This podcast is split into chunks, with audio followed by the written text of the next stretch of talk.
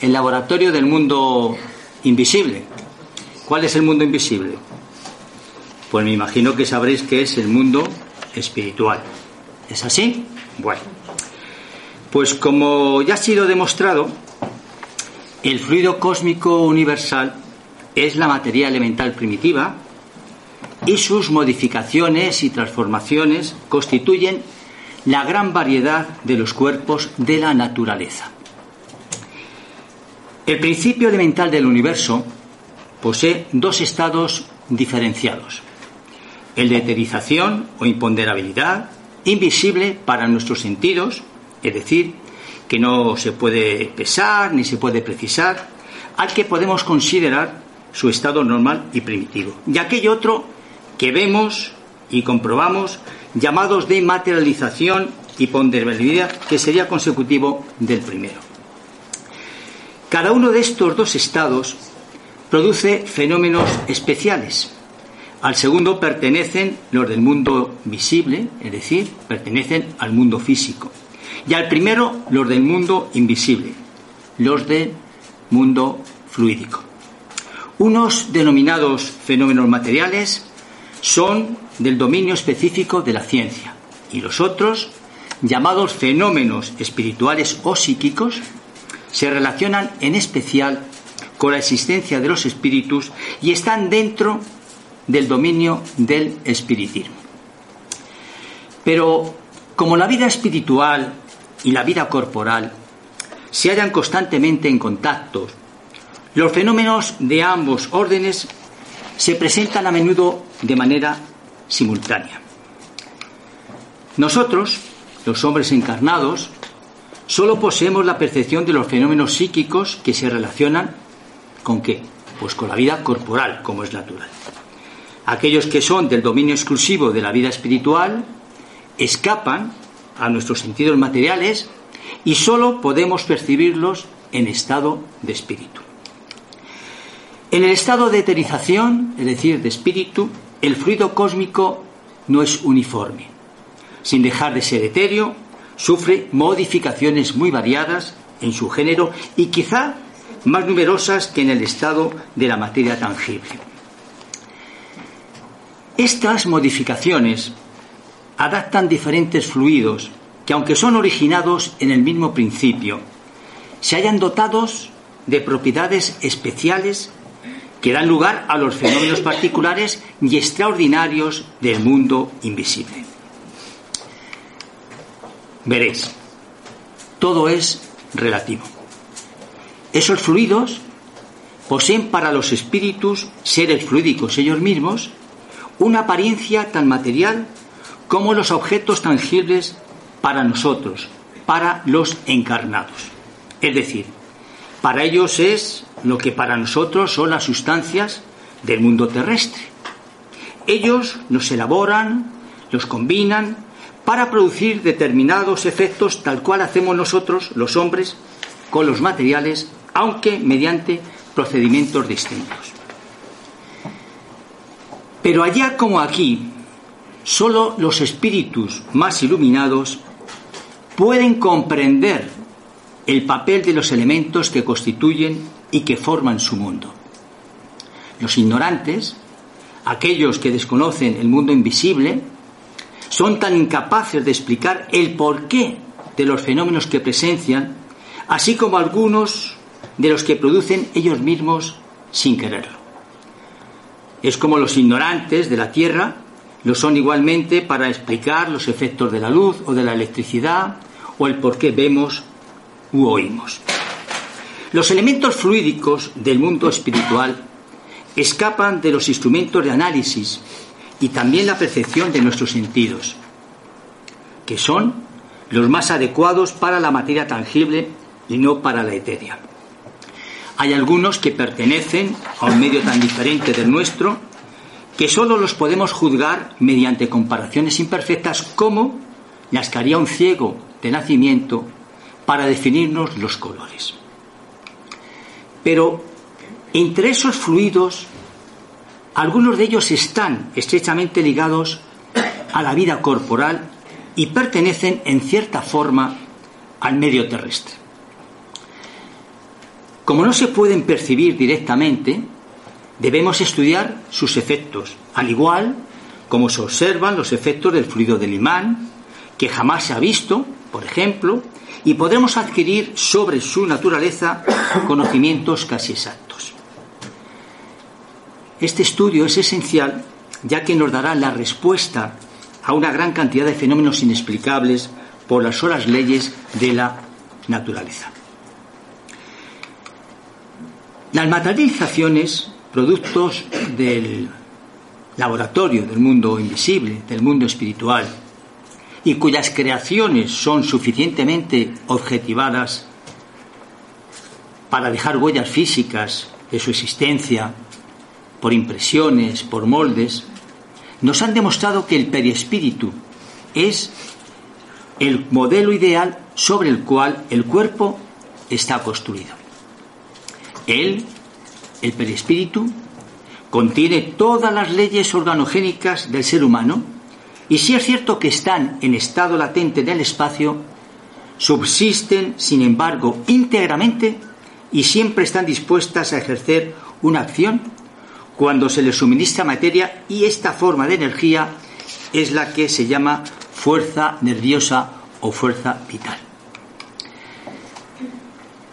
El punto de partida del fluido universal es el grado de pureza absoluto, difícil de concebir y comprender por nosotros. El extremo opuesto es su transformación en materia tangible, en materia palpable. Entre ambos extremos existe una infinita cantidad de modificaciones más próximas a uno u otro de ellos.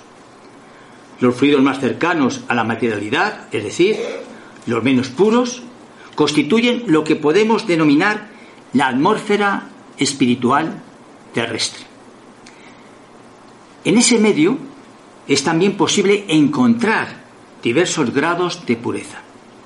Los espíritus encarnados, es decir, nosotros los hombres, o los desencarnados de la tierra, extraen de él los elementos necesarios para el mantenimiento de su existencia.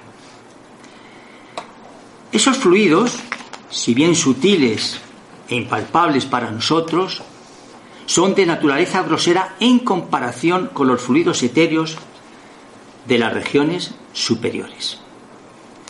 Lo mismo sucede en la superficie de todos los mundos, salvo las diferencias propias de su constitución y las condiciones de vida de cada uno de esos planos. Cuanto menos materializada sea la vida en un planeta, lógicamente menos afinidad tendrán con la materia los fluidos espirituales. Todo se une y se enlaza en el universo. Todo está sujeto a la importante y armoniosa ley de unidad desde la materialidad más compacta hasta la espiritualidad más pura. La tierra es como un lodazal un lodazal del que se escapa, un humo espeso, un humo que se va aclarando a medida que se eleva y cuyas partículas dispersas se pierden en el espacio infinito. Debemos decir que la expresión fluidos espirituales no es del todo precisa, ya que en definitiva siempre se trata de una materia más o menos quinta esenciada. Nada es verdaderamente espiritual fuera del alma o principio inteligente del universo. Se lo llama así, pues por comparación y sobre todo en razón de su afinidad con los espíritus. Puede decirse que son la materia del mundo espiritual, por eso se los llama fluidos espirituales. La materia tangible, la materia física, tiene por elemento primitivo al fluido cósmico etéreo el cual, al separarse, posiblemente pueda volver al estado de eterización, como el diamante, que es el más duro de los cuerpos, puede volatizarse en estado de gas impalpable. La solidificación de la materia es apenas un estado transitorio del fluido universal, pudiendo volver a su estado primitivo y desapareciendo una vez que las condiciones se aglutinan a pesar de mantener una estrecha unión. Recordemos que el fluido etéreo es para las necesidades del espíritu, lo que la atmósfera es para las necesidades del hombre encarnado, constituyendo el medio de donde se extraen los elementos sobre los cuales operan. Forman el ámbito en el que ocurren los fenómenos especiales, los fenómenos perceptibles a la vista y al oído del espíritu, pero que se escapan a los sentidos carnales que son impresionables solo por la materia tangible. Bien.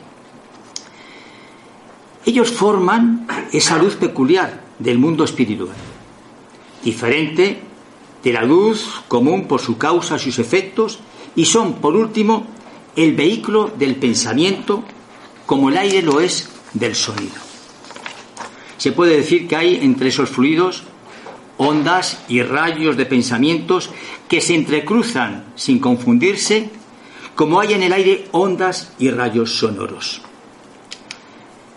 Los espíritus actúan sobre los fluidos espirituales, pero no los manipulan como los hombres hacemos con los gases, sino con la ayuda del pensamiento y de la voluntad.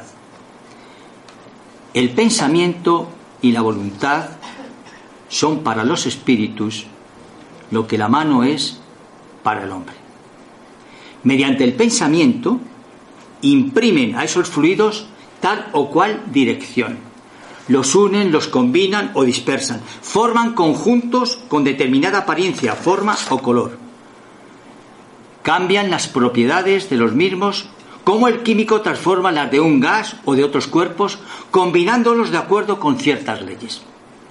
Constituyen el inmenso taller o laboratorio de la vida espiritual. A veces, esas transformaciones son el resultado de una intención y a menudo es el producto de un pensamiento inconsciente. Porque a un espíritu le basta simplemente con pensar en algo concreto para que esto se produzca de forma automática. Por ejemplo, un espíritu se presenta a la vista de una persona dotada de vista psíquica bajo la apariencia que tenía en la época en que éste lo conocía, aunque hubiese encarnado después muchas veces. Y lo hace con el traje y otros signos exteriores, enfermedades, cicatrices o miembros amputados que poseía anteriormente. Por ejemplo, un decapitado se puede presentar sin cabeza. Pues bien, no es que haya conservado tal apariencia, puesto que como espíritu no es ni cojo, ni manco, ni tuerto, pero su pensamiento al regresar a la época en que así era, hace que su periespíritu tome instantáneamente tal figura que abandona una vez que su pensamiento ya no se inmoviliza en aquella idea. Entonces, si una vez fue negro y otra blanco, se presentará con la apariencia que corresponda a la evocación, pensando en esa vida suya, en esa vida que recuerda. Por un efecto análogo, el pensamiento del espíritu crea fluídicamente los objetos que utilizaba habitualmente. Un avaro manipulará dinero, manipulará oro, un militar mostrará sus medallas, sus armas, su uniforme, un fumador pues su tabaco, su pipa, un labriego pues su carreta. Y una anciana su antigua rueca. Estos objetos pueden ser, en ciertos casos, tener a los ojos de las personas vivas todas las apariencias de la realidad, es decir, ser momentáneamente visibles y hasta tangibles. Pero siendo estas representaciones fluídicas sumamente reales para el espíritu, ser fluido el mismo, como los objetos materiales lo son para el hombre, son creaciones del pensamiento y su existencia es tan efímera como lo es la de un determinado pensamiento.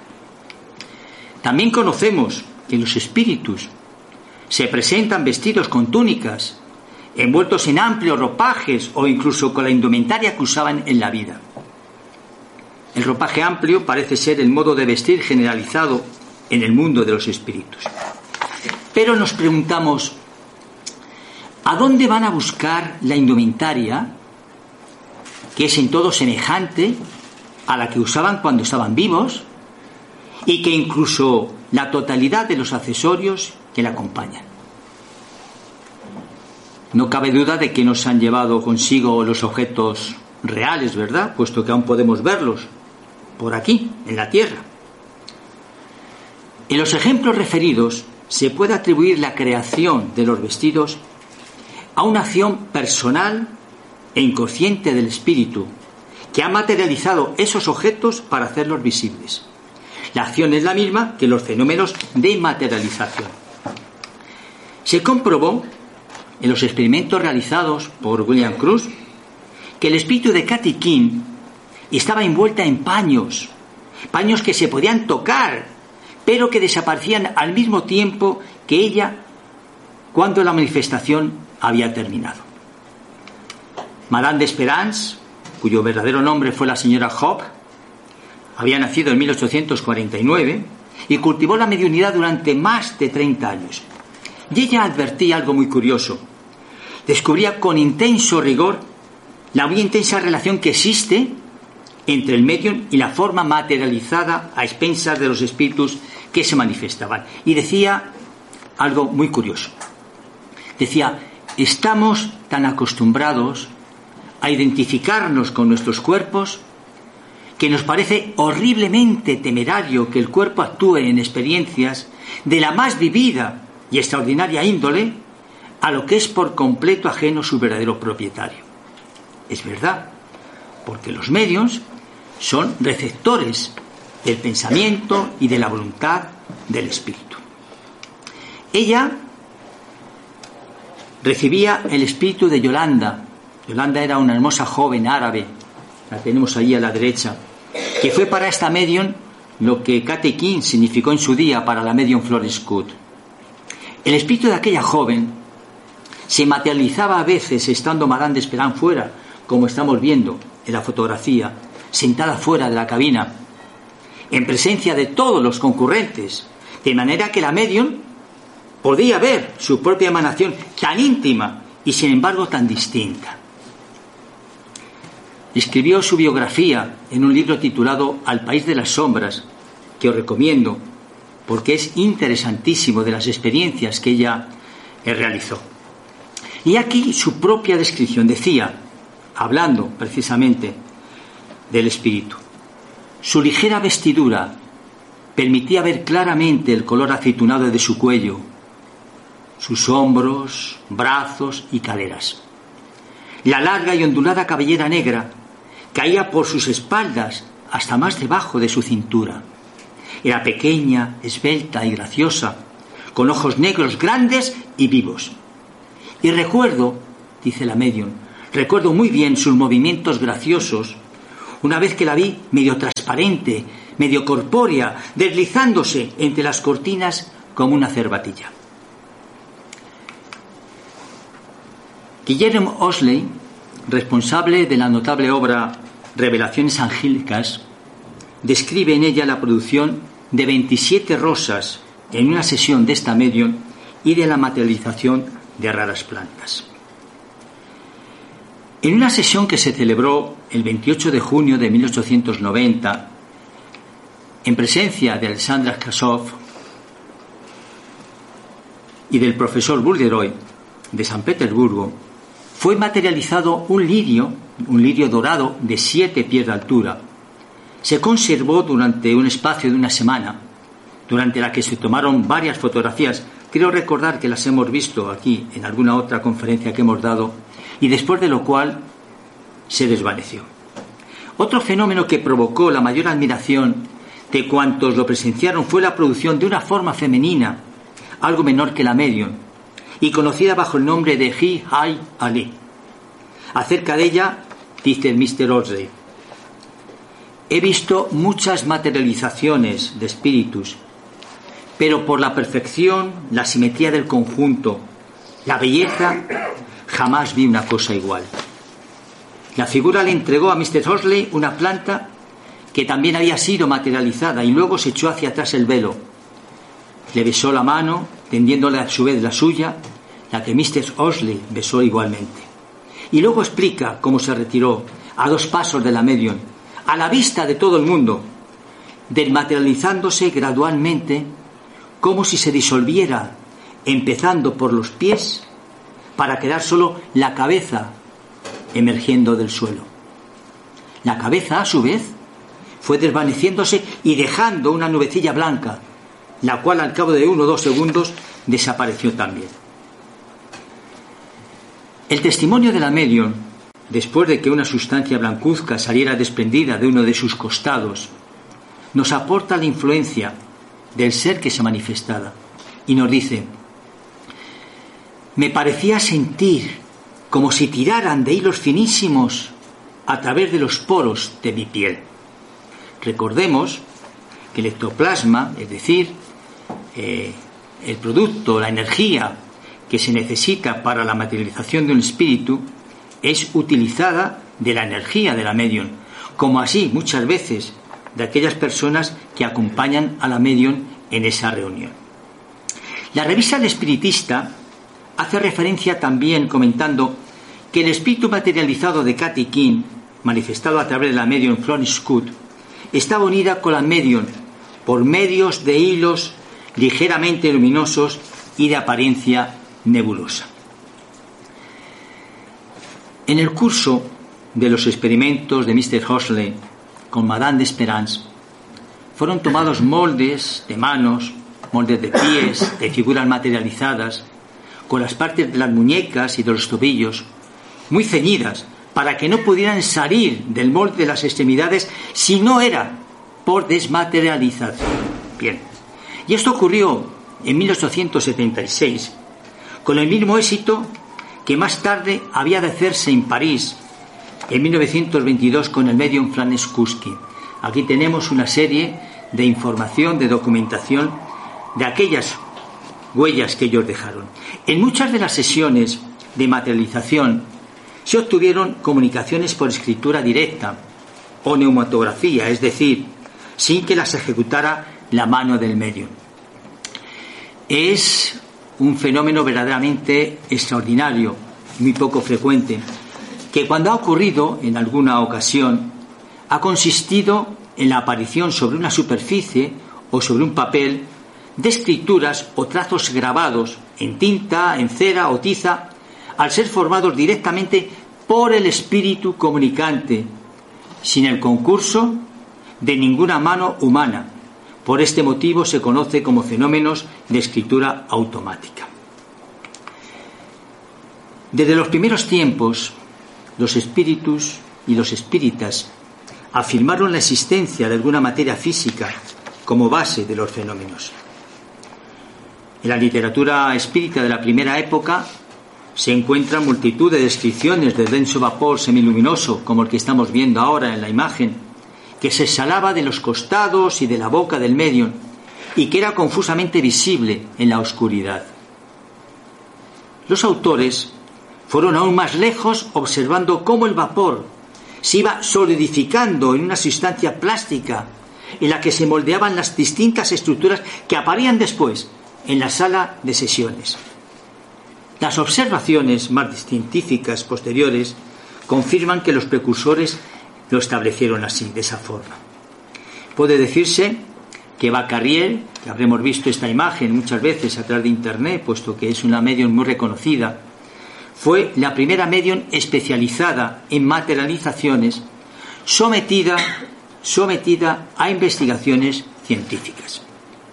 Y esto ocurrió en 1903, en una serie de sesiones celebradas en la Villa Argel, eh, llamada Carmen, con el profesor francés Premio Nobel de Fisiología en 1913, Charles Richet, cuya observación de la curiosa materia blanca que parecía fluir de la joven le llevó a crear la palabra, el neologismo de ectoplasma.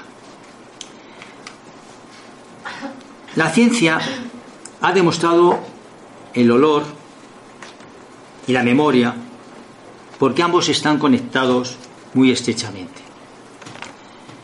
Entonces, no es de extrañar que los espíritus y demás entidades deseen hacernos saber que están presentes mediante la fuente de un olor repentino, inexplicable, de fragancias florales, olor de perfume, humo de cigarrillos, etc.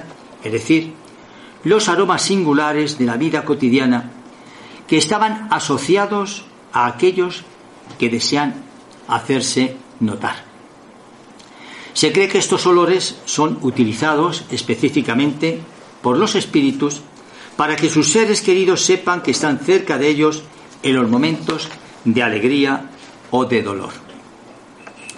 Este es uno de los misterios que rodean a estos fenómenos paranormales que a menudo solo son percibidos por una o dos personas en una habitación, mientras que para los demás pasan totalmente desapercibidos. Se puede llegar a pensar que se trata de un fenómeno muy común y con una explicación racional, pero la realidad es que la aparición de olores puede ser uno de los indicadores más comunes de una manifestación paranormal. Algunos investigadores creen que los olores no están en el aire, sino más bien que los espíritus manipulan directamente nuestros receptores olfativos, proporcionando el medio una energía psíquica que es aprovechada por la mente consciente del espíritu.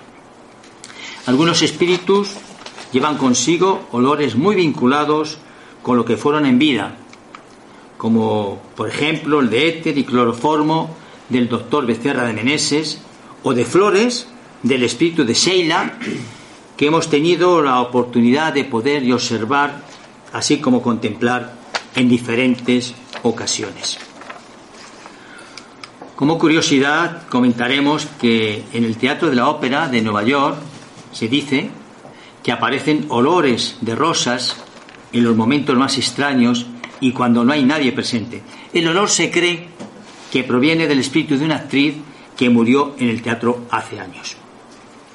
Pero volvamos a lo de antes. ¿De dónde provienen, pues, todo aquello que los espíritus usan en el otro mundo? ¿De dónde viene? Este asunto siempre ha sido bastante intrigante, aunque para muchas personas no era sino un simple motivo de curiosidad. Con todo, se confirmaba una cuestión de principio muy importante pues su solución nos permitió descubrir una ley general, una ley general que también se aplica en nuestro mundo corporal. Numerosos hechos han venido a explicar el problema y a demostrar las deficiencias de las teorías con que intentaron explicar. Hasta cierto punto, era posible comprender la existencia de la ropa, puesto que de algún modo posible es considerada como si fuera parte del propio individuo. ¿No es así? Bien. Sin embargo, no sucede lo mismo con los objetos accesorios. La materia inerte, nos preguntamos, ¿puede desdoblarse? ¿Acaso existe en el mundo invisible una materia esencial, una materia capaz de adoptar la forma de los objetos que vemos? En una palabra, ¿tienen esos objetos su doble etéreo en el mundo invisible, del mismo modo que los hombres están representados en él por los espíritus? El espíritu de San Luis, en el libro de los medios, capítulo octavo, a las preguntas de Allan Kardec, nos dice lo siguiente. No es eso lo que sucede. El espíritu ejerce sobre los elementos materiales que existen por doquier en el espacio en vuestra atmósfera de un poder que estáis muy lejos de sospechar. Según su voluntad, es capaz de concentrar tales elementos y darles la forma y apariencia adecuadas a sus proyectos. Hemos hablado anteriormente de los instrumentos que utiliza el espíritu. ¿Cuáles son? Pensamiento y voluntad. Los objetos que por voluntad de un espíritu se han vuelto tangibles podrían permanecer así en forma estable y pasar a ser de uso común. Sería posible, nos dice el Espíritu de San Luis, pero no se hace por ser contrario a las leyes establecidas. Entonces, ¿todos los espíritus tienen en igual medida el poder de formar objetos tangibles? Es un hecho cierto que cuanto más elevado sea un espíritu, con tanta mayor facilidad obtendrá ese fenómeno. Pero esto también depende de las circunstancias. En algunos casos, los espíritus inferiores pueden tener ese poder. Y esto también lo sabemos cuando los espíritus se manifiestan muchas de las veces a través de un espíritu que está empezando a desarrollarse, porque tienen la necesidad de transmitir un mensaje. Siempre se da cuenta el espíritu del modo como produce las vestimentas y objetos cuya apariencia ofrece. Dice, no, no. Muchas veces coopera a su formación mediante un acto instintivo que no comprende si no posee las suficientes luces para ello. Bien. La teoría que se acaba de exponer podría resumirse en estos términos. El espíritu obra sobre la materia cósmica universal. Los elementos precisos para formar a voluntad los objetos que revistan la apariencia de los diversos cuerpos existentes en la Tierra. El espíritu puede asimismo, por su voluntad, operar en la materia elemental una transformación íntima que le conceda determinadas propiedades. Y esta facultad es inherente a la naturaleza del espíritu, el cual la ejerce a menudo como un acto instintivo, cuando es necesario y sin caer en la cuenta de ello. Los objetos construidos por el espíritu poseen una existencia precaria, subordinada a la voluntad de éste, a la necesidad. Podrá hacerlos aparecer y desaparecer según le plazca. En ciertos casos, tales objetos exhiben a los ojos de las personas vivientes todas las apariencias de lo real, es decir, pueden tornarse momentáneamente visibles y aún tangibles, aún tangibles. Hay allí formación, pero no creación, visto que el espíritu no puede crear ni extraer nada de la nada.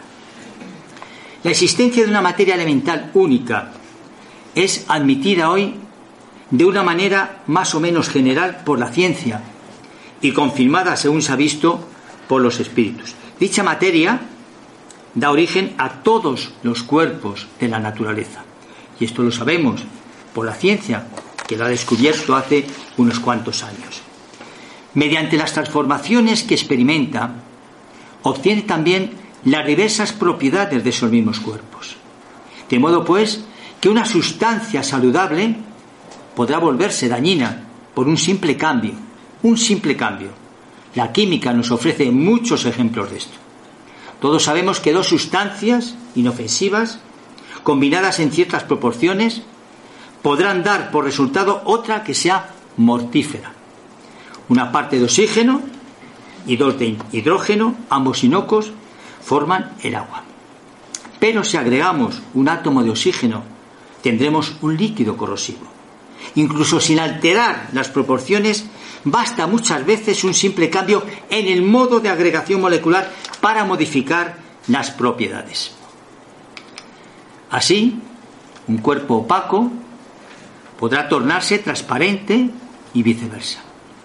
Puesto que por su sola voluntad el espíritu ejerce una acción tan poderosa sobre la materia elemental, se comprende que sea capaz no solamente de formar sustancias, sino también de desnaturalizar las propiedades de éstas utilizando su propia voluntad como reactivo. Se puede admitir que el espíritu crea inconscientemente imágenes fluídicas. O dicho de otro modo, que su pensamiento obrando sobre los fluidos pueda sin saberlo darles una existencia real. Sabemos por fuentes fidedignas que a través de la voluntad es posible representarse mentalmente un objeto o un ser con suficiente realismo para que esta idea sea descrita por un medio invidente. Muchos han sido testigos de este fenómeno y aún probarían posteriormente que experimentos hechos sobre sujetos hipnóticos parecen establecer la objetividad de estas formas mentales. Pero involuntariamente de esto, ¿qué nos dice Gabriel Delaine? Pues dice, los estados de sueño parecen indicar cómo ocurre la acción. Cuando tenemos un sueño lúcido, estamos generalmente vestidos con un traje cualquiera. ¿No es así? Bien. Esto ocurre porque la idea del vestido está asociada a la imagen de la persona de una manera íntima. Si pensásemos, por ejemplo, en una representación de gala, en una velada, podemos vernos en nuestro interior en traje de etiqueta, como otras veces nos vemos con ropa de calle. Se puede imaginar que en el caso de desdoblamientos, que son objetivaciones inconscientes, la imagen de los vestidos acompaña siempre al espíritu y sufre como él un principio de materialización. Lo mismo acontece con los objetos usuales que acostumbramos a utilizar. En cuanto se piensa en ellos, se tiene una representación mental, la cual se puede proyectar fluídicamente en el espacio. Hemos hablado muchas veces de las ideoplastías. ¿Qué son las ideoplastías? Pensamientos que repetimos y que queda fluídicamente en el espacio. ¿Es así? Y que se van aumentando, se van haciendo mucho más reales cada vez que pensamos en una cosa determinada que deseamos hasta llegar a conseguir lo que esto suceda. Y eso sucede en el sueño con la diferencia de que estos productos de la imaginación generalmente no tienen duración. No obstante, nos dice Gabriel Delaine, hay casos en que esas representaciones mentales pueden persistir cierto tiempo y objetivarse.